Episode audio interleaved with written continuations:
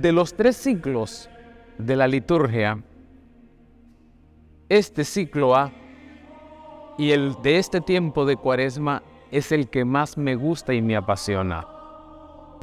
Hoy es bueno preguntarnos, ¿dónde está mi existencia? ¿Dónde apoyo últimamente mi fe? Hola, un saludo. Soy el Padre Orlando Aguilar. Este espacio es para escuchar mensajes espirituales a la luz del Evangelio, consejos y reflexiones sobre el diario vivir. En palabras de San Ignacio de Loyola, dame tu amor y gracia, que eso me basta. Comenzamos. ¿Y por qué? Porque es como hacer una radiografía de nuestra vida espiritual y humana. Y más en este tiempo, en el que son muchas las personas que a lo largo de estos años se han ido alejando de Dios, casi sin advertir lo que realmente estaba ocurriendo en sus vidas. Hoy Dios a mucha gente les resulta un ser extraño. Cuando entran en una iglesia entran para admirar el arte y la belleza del templo. O quizás si asisten a una celebración religiosa, todo les parece artificial y vacío. Lo que escuchan se les hace algo lejano e incomprensible. Tienen la impresión de que todo lo que está ligado con Dios es infantilismo e inmadurez. Un mundo ilusorio donde falta sentido de la realidad. Y sin embargo, esas mismas personas, quizás más de alguno de los que me está viendo en este momento, en cuyas vidas apenas hay experiencia religiosa, andan con frecuencia a la búsqueda de paz interior, de profundidad, de sentido, más aún, aunque ya no creen en el Dios de su infancia en el que les enseñaron en el catecismo, acogerían de nuevo a Dios si lo descubrieran como la realidad gozosa que sostiene, alienta y llena toda la vida, toda la existencia. Y aquí viene la pregunta. Pero, ¿se puede encontrar de nuevo a Dios una vez que la persona se ha alejado de toda religiosidad? ¿Es posible una experiencia religiosa, una experiencia nueva de Dios? El hijo de Julio Iglesias tuvo la experiencia religiosa, pero fue una experiencia religiosa de sopetón y se acabó. ¿Qué quiero decir con esto? De esa pasión que se enciende y se apaga por dónde buscar.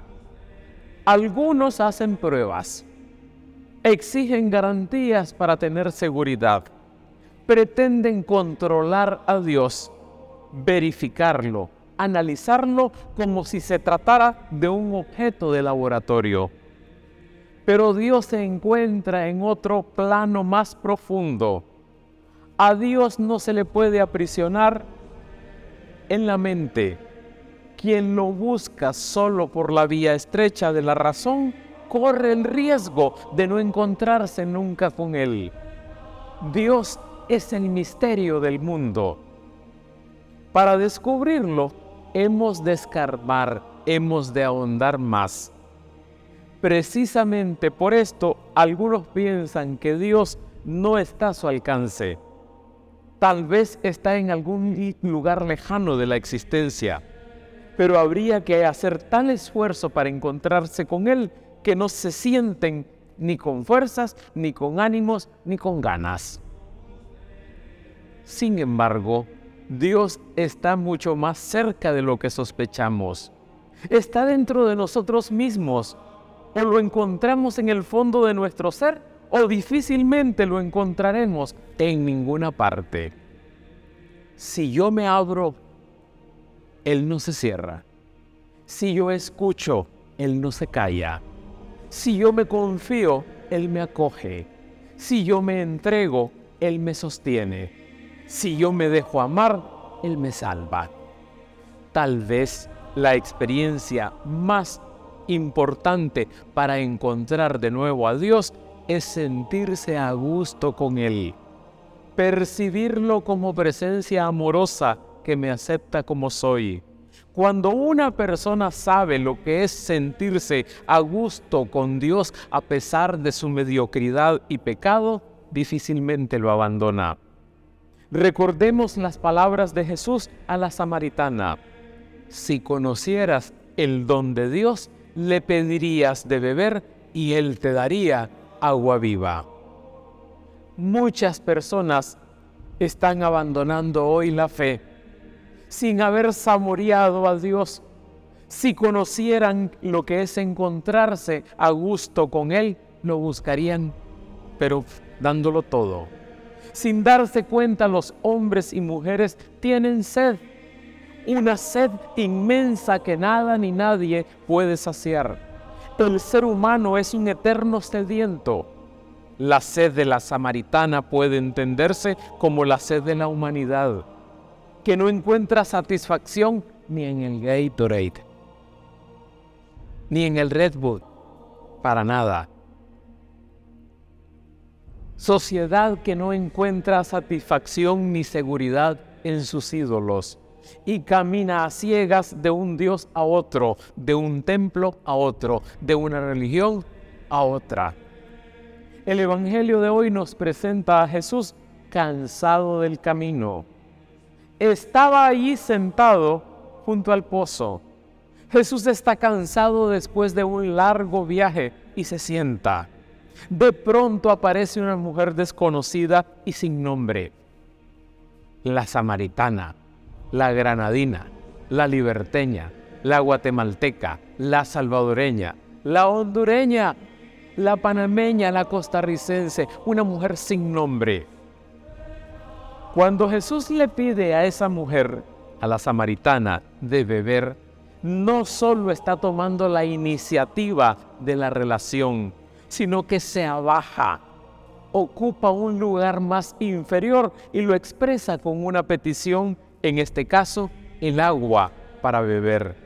Pero esta sed de Jesús es solo de agua, sino también de acogida y de hospitalidad en una tierra hostil para los judíos. La mujer reacciona y le reacciona, ¿cómo es posible? No lo dice el texto, yo lo interpreto. Como tú siendo judío, la mujer se extraña de que un judío se dirija a ella. Se da cuenta enseguida que se encuentra ante un judío. Lo ha reconocido por el acento o por la forma de vestir. Entre Jesús y aquella mujer samaritana había una, una tremenda barrera religiosa y además la barrera de que él era hombre y ella mujer. Machismo, diríamos en este tiempo. Jesús elimina las barreras, nuestros prejuicios y nuestros muros y se presenta simplemente como un hombre necesitado como todos. Tiene sed y Jesús le contesta, si conocieras el don de Dios. Si nosotros conociéramos el don de Dios, Jesús revela a aquella mujer que el verdadero pozo para apagar la sed no es el pozo de Jacob, ni las bebidas artificiales, sino su propio corazón. Hoy son muchos los pozos que se ofrecen a la sed del ser humano, pero conviene evitar las aguas contaminadas. Es urgente orientar bien nuestra búsqueda para no caer en el vacío, en la frustración y en el sinsentido. Y entonces, ¿en qué pozo buscaremos saciarnos? ¿En qué pozo vamos a calmar nuestra sed? Y la mujer lo primero que hace es ponerle impedimentos.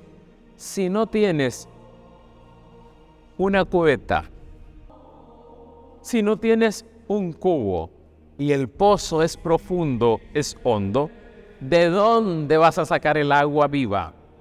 Parece que la mujer quiere escaparse de la relación. Es su sistema de defensa, es su mecanismo de defensa, de protección que se pone en marcha, se pone en camino. Por eso pone esa excusa.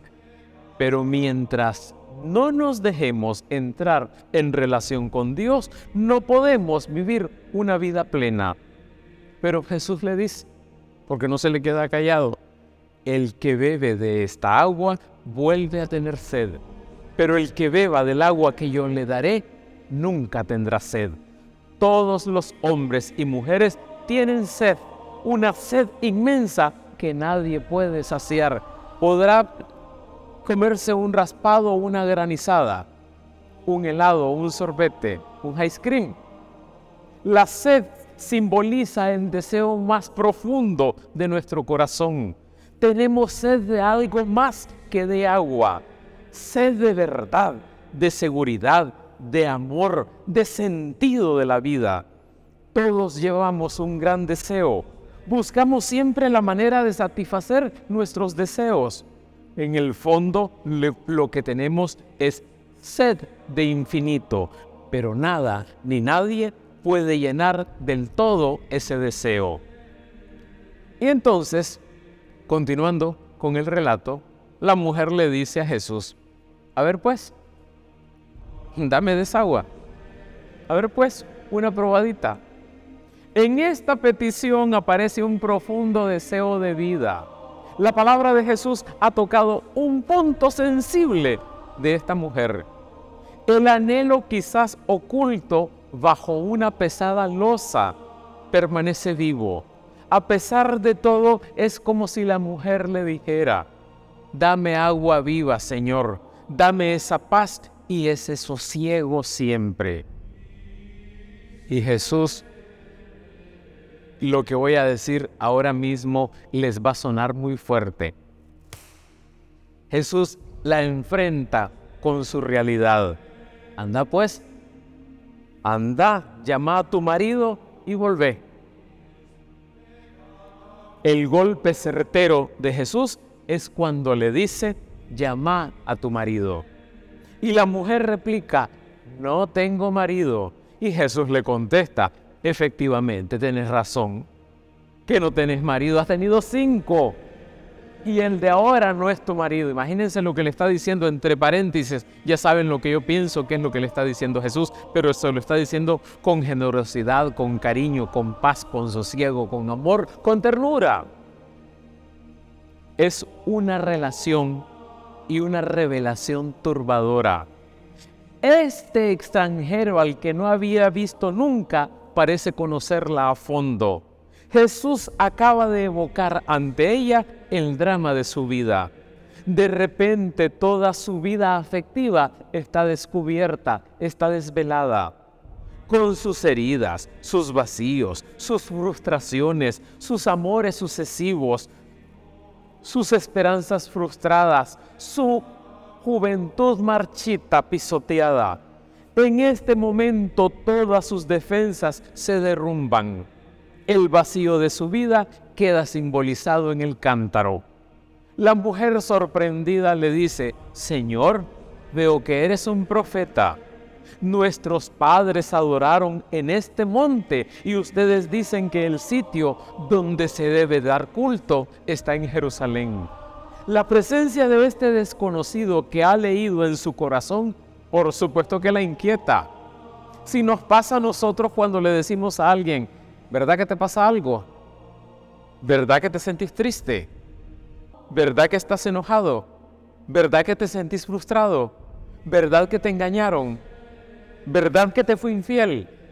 ¿Verdad que te despidieron del trabajo? Es revelador lo que Jesús le está diciendo. Es como si es, es algo, algo fuerte. Y en ese momento, por supuesto, como he dicho, toda su vida queda al descubierto. Todas sus defensas se derrumban.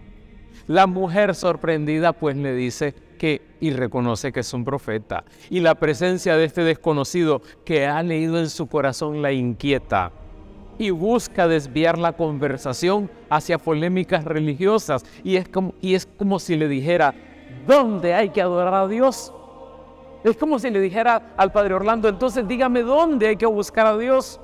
Y Jesús le dice, créeme mujer, se acerca la hora que ni en este monte ni en Jerusalén Jesús es el único que conoce el camino hacia el verdadero culto. La mujer intenta evadirse de nuevo y le dice, cuando venga Él, en mayúscula, nos lo dirá todo. Jesús le responde, soy yo el que habla contigo. El soy yo de Jesús sigue siendo la respuesta más honda y profunda a nuestra sed, a nuestra fatiga, a nuestra desesperanza, sea cual sea nuestro estado personal humano. Quiere decir que Jesús es la respuesta al deseo profundo de la samaritana y de todos nosotros. En medio de las múltiples respuestas que el mundo de hoy nos ofrece, esta es la única creíble. Ni el Instagram, ni el Twitter, ni el YouTube, ni el Facebook, ni las redes. Nuestra sed nunca quedará satisfecha si acudimos a otras fuentes de agua. Nosotros podríamos preguntarnos hoy, ¿cuál es la sed más profunda de mi vida? ¿Cuál? ¿Cuál es la sed más profunda de mi vida? No estaré abandonando la fuente de agua viva para ir a pozos que no apagan la sed. En lo más profundo de esta mujer y de todos los que en ella estamos representados, hay una sed ardiente un deseo insatisfecho de felicidad y de un verdadero amor, una sed de infinito que ninguna relación humana puede calmar. Jesús es aquel que sacia la sed de nuestro corazón. Y nuestra oración de hoy, de este domingo, de esta semana, de este tercer domingo de cuaresma podría ser, Señor, por favorcito, dame de esa agua. Tú Cristo resucitado, eres el agua que nos hace vivir. Danos de esa agua para que se transforme en nosotros en surtidor de agua viva. Y que Él pues nos dé su amor y gracia, que con eso nos basta.